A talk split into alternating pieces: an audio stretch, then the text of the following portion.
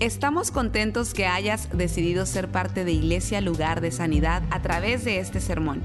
Tal vez estás en tu automóvil, haciendo ejercicio, en el quehacer de tu casa o simplemente disfrutando tu día.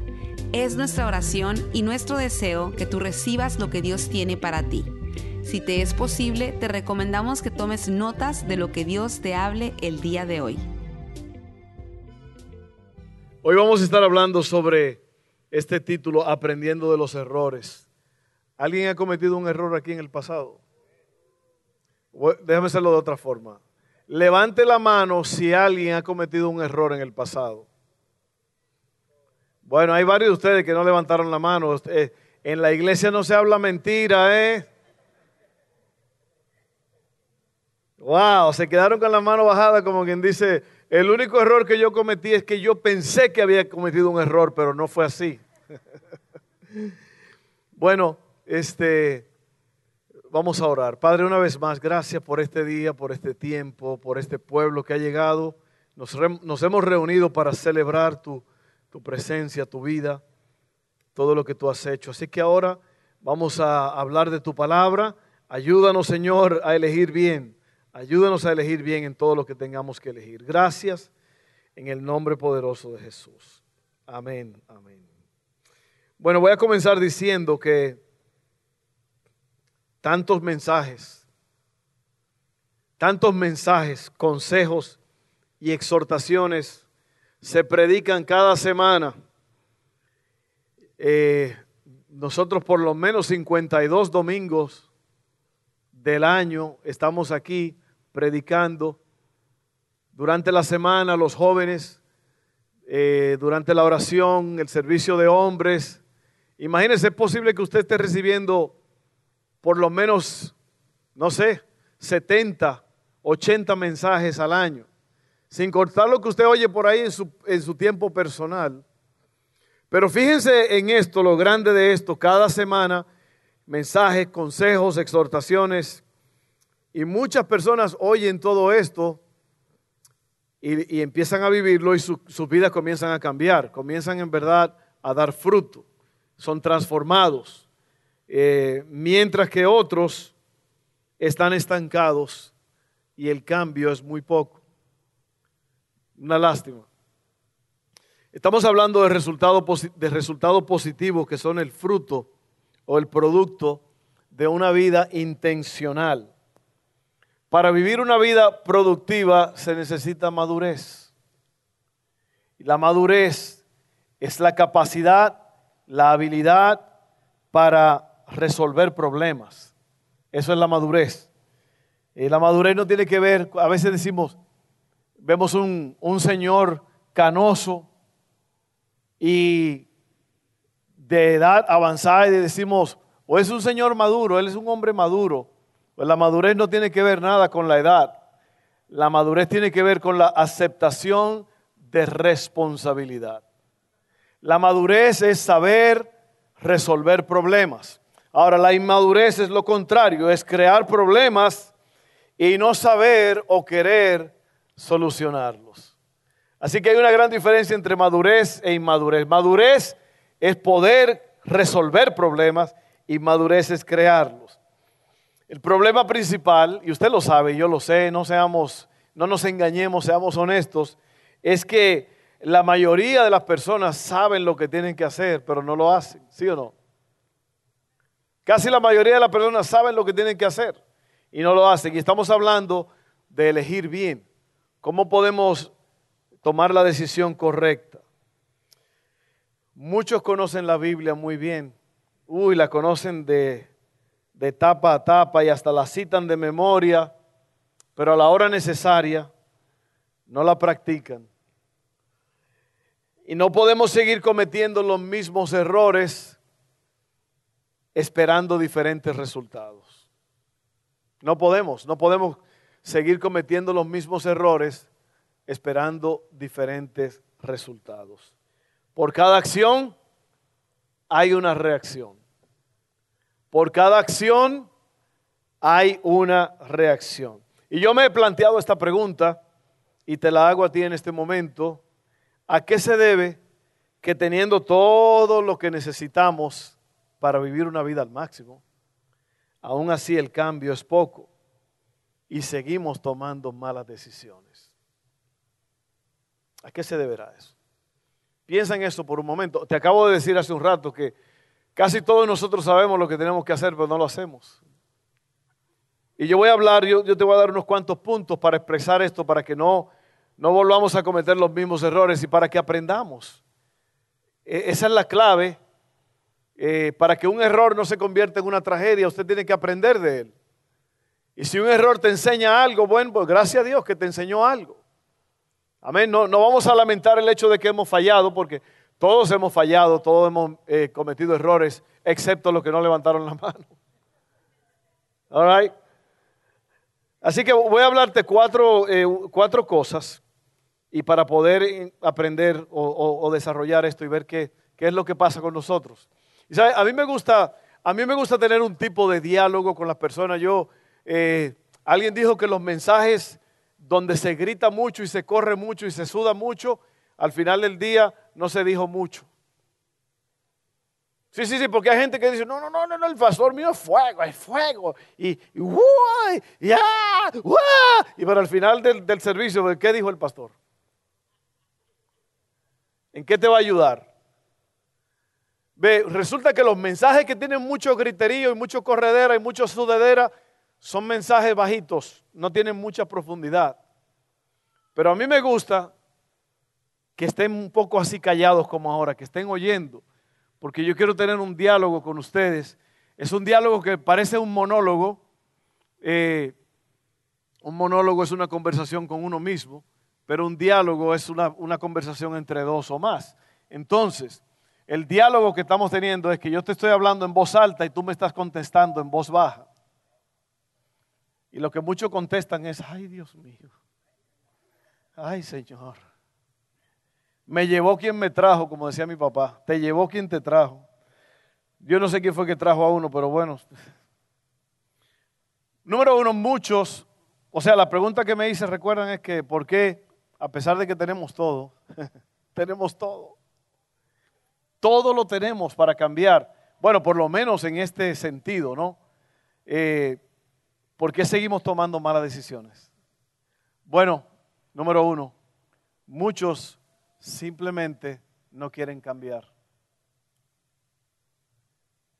Muchos simplemente no quieren cambiar. No están listos para cambiar porque no han entendido la necesidad de cambiar.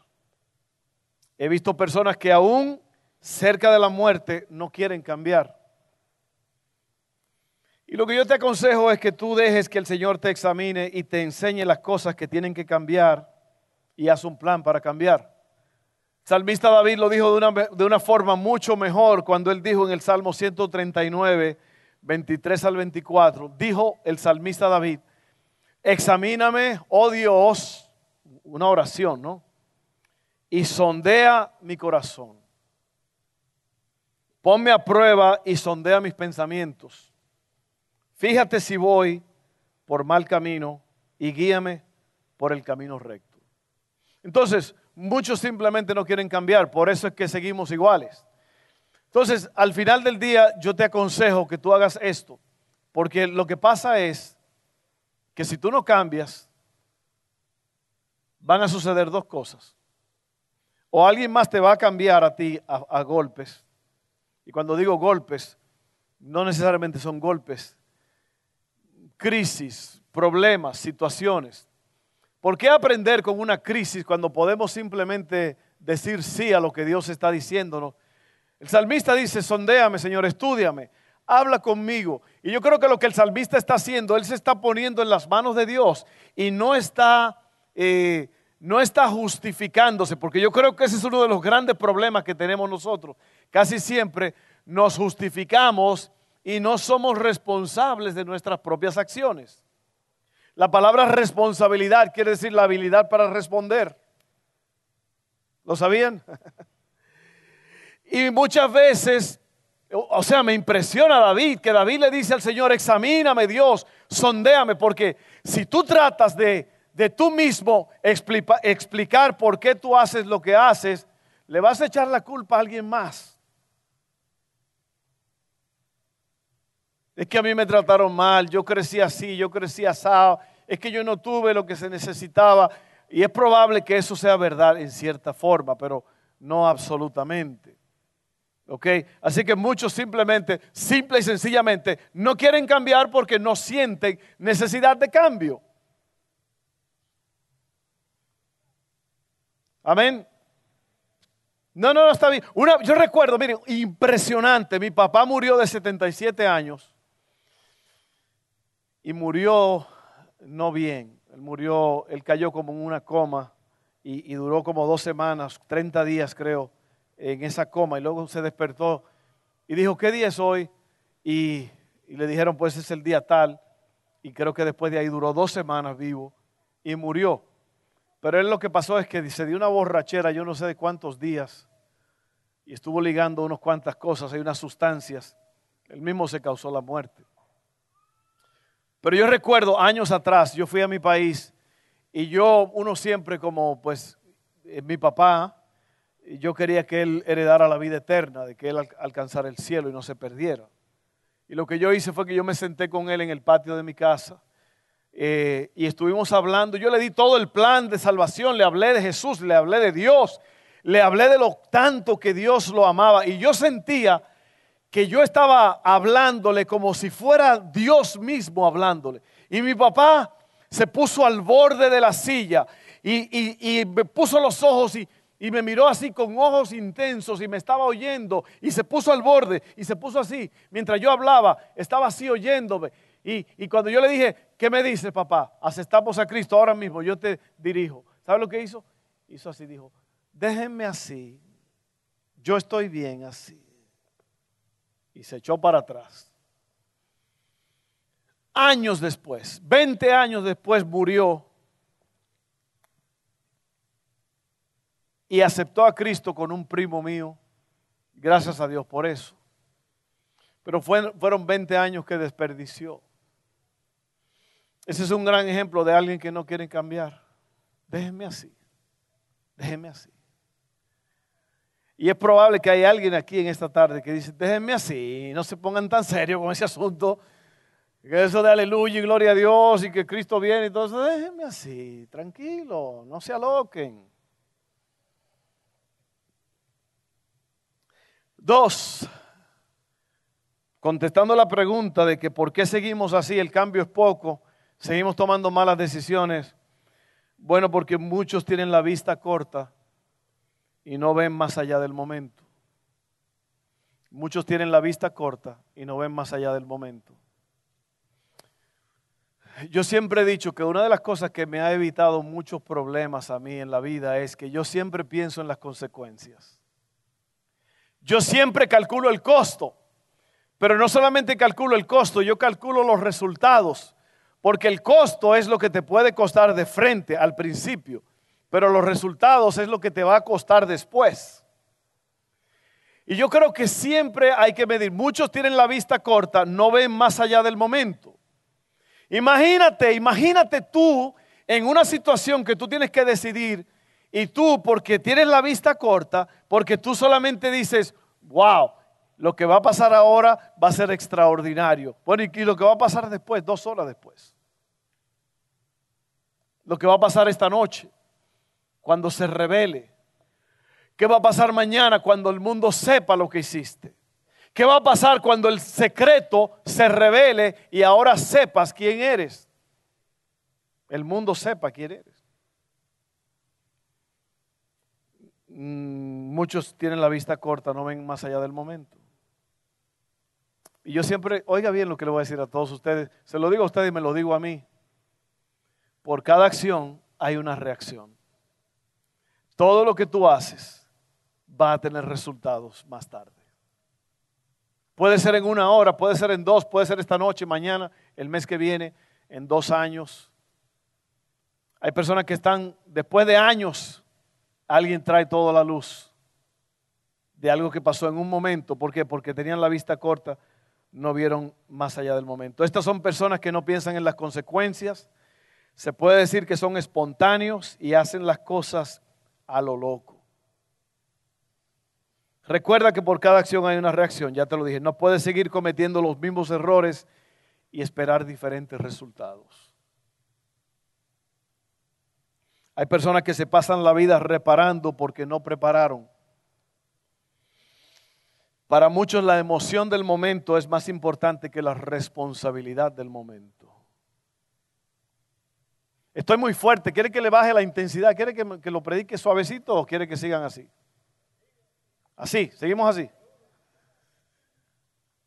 Oiga bien, para muchos la emoción del momento es más importante que la responsabilidad del momento.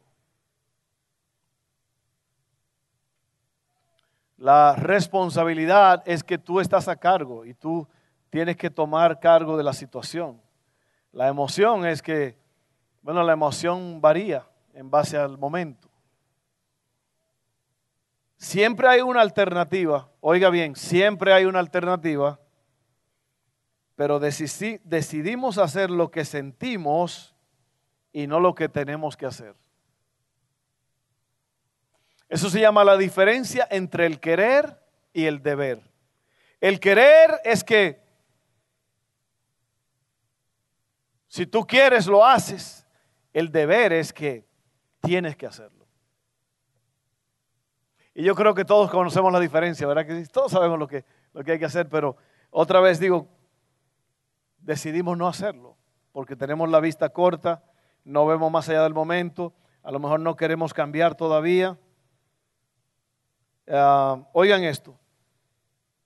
Por ejemplo, hablando de eso, de la emoción del momento, ah, hay una forma correcta de contestar cuando alguien te habla pero por la emoción, la intensidad de ese momento, tú contestas en impulsos y no de una forma responsable. ¿Le ha pasado eso? A lo mejor tú no te sientes bien, a lo mejor alguien te hace, te habla y tú pensaste que era un ataque. Porque una de las cosas que pasan, y, eso es una de las clases que enseñamos en, en la, antes de casar a las parejas, una de esas clases es cómo manejar el conflicto, cómo pelear una buena batalla. Y uno tiene que saber hacer esto. Y otra de las clases que hablamos es sobre la comunicación. Una parte vital de todo esto es que las parejas tienen que saber cómo enviar y cómo recibir mensajes de una forma correcta. Porque si no, la persona dice algo y tú lo interpretas de una forma porque tú te sentías así. Es como mi suegro. Cuando mi esposa y yo nos íbamos a casar, vino mi familia de Santo Domingo, era allá en Abilene, Texas. Y estaba mi hermano Jetro y Joana, mi hermanita. Eran chiquitos. Jetro tenía como, no sé, ocho años, siete años.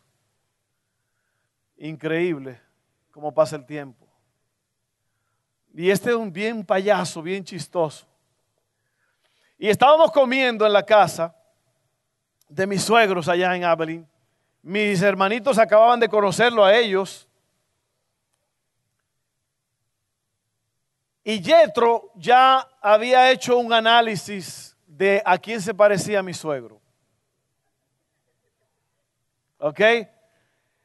Y ahí comiendo en la mesa, mi suegro se tira un chistecito y dice, oiga, Jetro, chamaquito, siete años, y ahora es un, un señorón con hijos y todo. Le dice, ¿cómo se llama el asistente del piloto?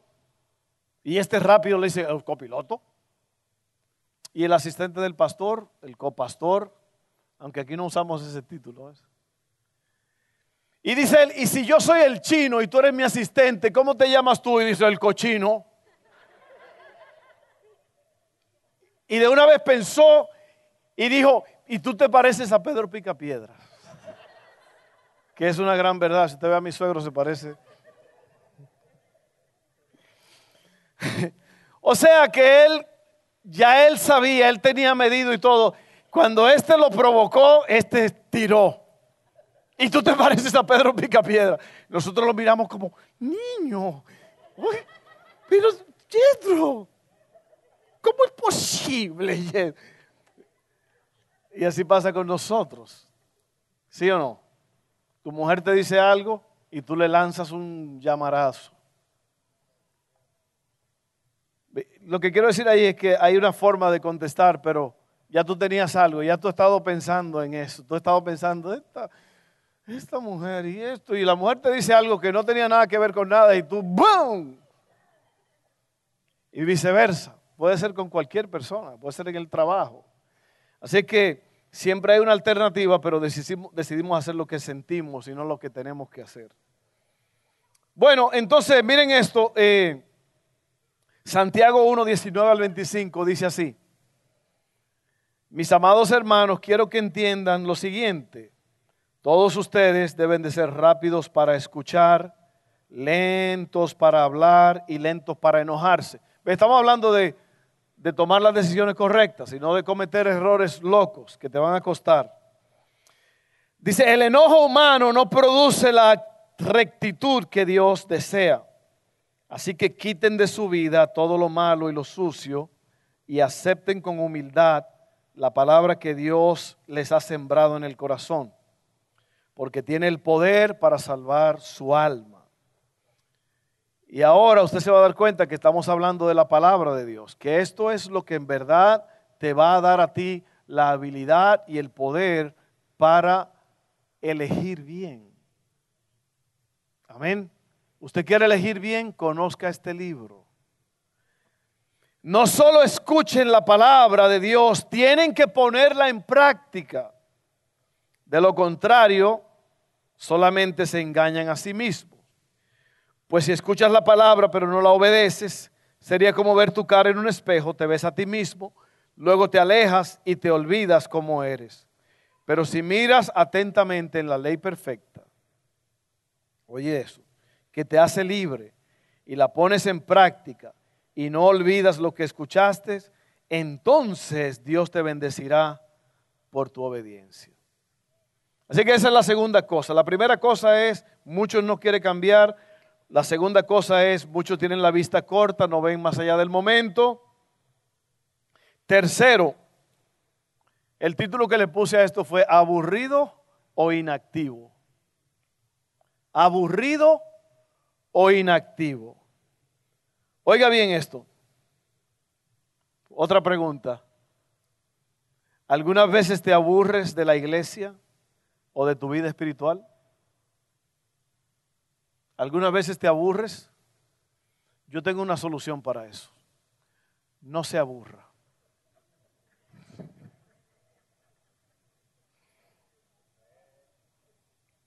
Oiga bien, Sí, sí, porque uno a veces se aburre de las cosas de Dios.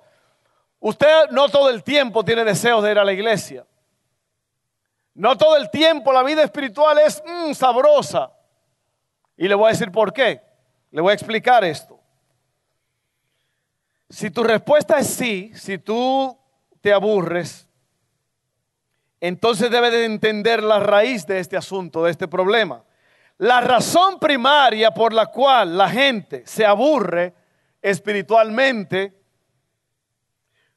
lo cual es una locura porque Dios es un Dios extraordinario que Dios puede hacer que la vida sea extraordinaria, pero, pero ¿cómo es posible que Dios siendo tan, tan grande, tan, tan, tan poderoso, tan, tan hermoso, tan, tan, tan, tan, tan, que se convirtió en tambora? No, oiga, Dios siendo tanto, ¿cómo es posible que nosotros nos aburramos. Le voy a decir por qué. La razón primaria es esta. Porque el conocimiento sin aplicación eventualmente se hace aburrido y sin propósito. Si todo lo que tú haces es oír, oír y oír sin tomar los pasos necesarios para aplicarlo a tu vida, vas a llegar a un punto en el cual has oído, oído y oído tanto la palabra de Dios que te enfermas de oírla. En vez de anticipar que vas a oír de Dios a través de su palabra, lo que tú haces es decir, vamos a oír al pastor Fernando decir otro sermón. Eso es lo que hace la gente, muchos, los que son burros, digo, los que se aburren, pero...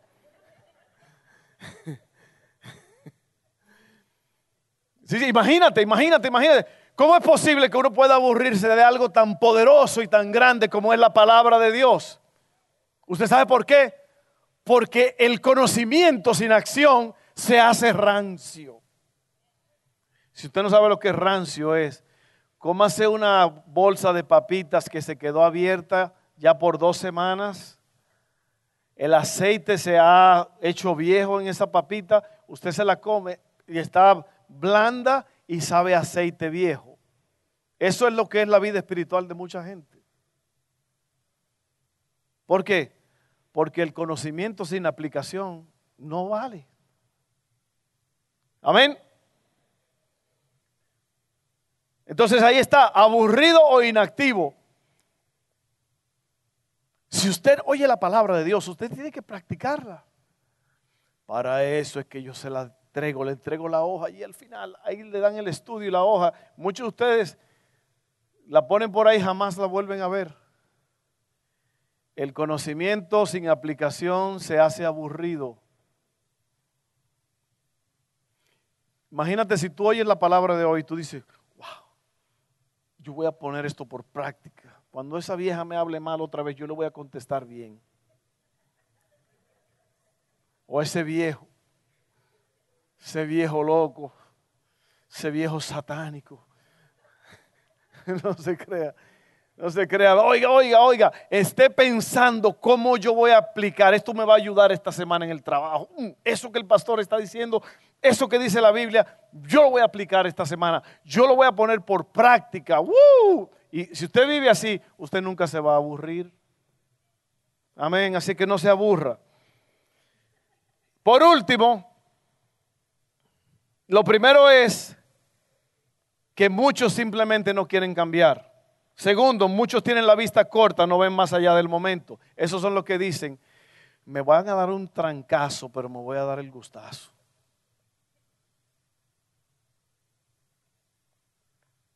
Usted sabe la gente que están en una cárcel con la cabeza entre las manos. Usted sabe la gente que hoy han, perdido su matrimonio porque dijeron, yo me voy a gozar ahora, este es el momento que yo he estado esperando toda mi vida. Y la gente se lanza. Y vienen las consecuencias. Muchos tienen la vista corta, no ven más allá del momento, aburrido o inactivo. Y por último, número cuatro, el problema soy yo. Las malas decisiones las cometemos porque nosotros somos el problema. El problema no es la palabra de Dios, ya que esta fue escrita para practicarla. Lo que pasa es que si, como te dije ahorita, si solo oyes y no practicas, te saturas y te cansas de la palabra. Y hay algunos que desean que alguien venga y predique algo que ellos nunca han oído. O se la pasan de iglesia en iglesia buscando algo o alguien que le dé sabor a su vida espiritual. Yo lo he visto eso. Yo lo he visto. Y resulta que los que están en la posición más mal espiritualmente, esos son los que salen a buscar cuando llega un predicador y vamos para allá y que fulano, ese sí nos va a ayudar. Ese sí nos va a resolver el problema de matrimonio. Cuando en la casa hay problemas resueltos, en la casa hay soluciones, pero la gente va para otro lado porque porque están buscando, porque están inactivos y están aburridos y quieren que alguien más le dé sabor a su vida. ¿Se da cuenta?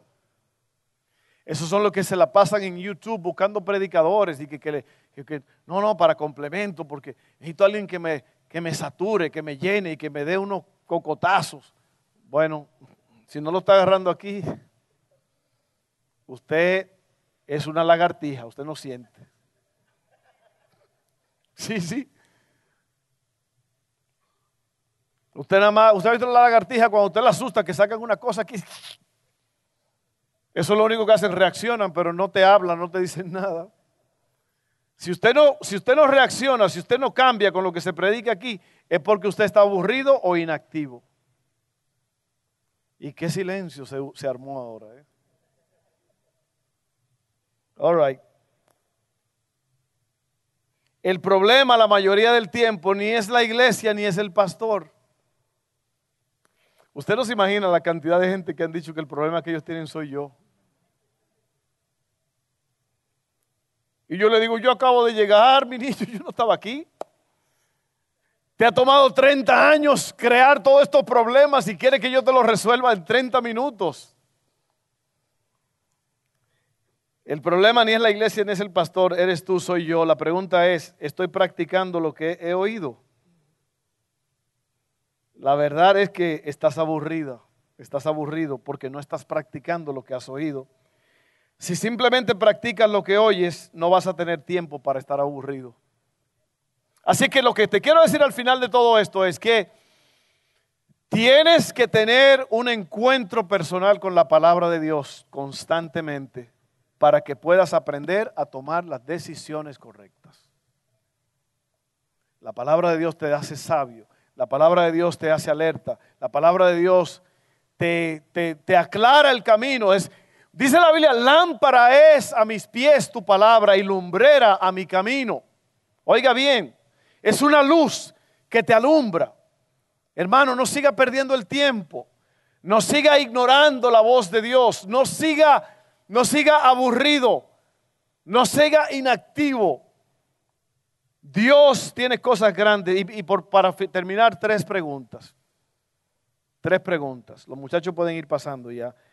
Estoy tomando la palabra de Dios y su aplicación a mi vida en serio. Estoy tomando la palabra de Dios y su aplicación a mi vida en serio.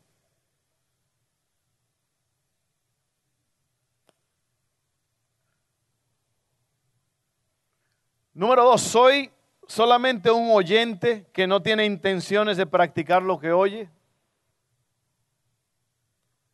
Y hay una tercera pregunta que es, ¿me considera Dios un oidor o hacedor de su palabra? Eso es para ti hoy y para mí. ¿Estás tomando la palabra de Dios y su aplicación a tu vida en serio? Soy solamente un oyente que no tiene intenciones de practicar lo que oye. ¿Me considera Dios un oidor o un hacedor de su palabra?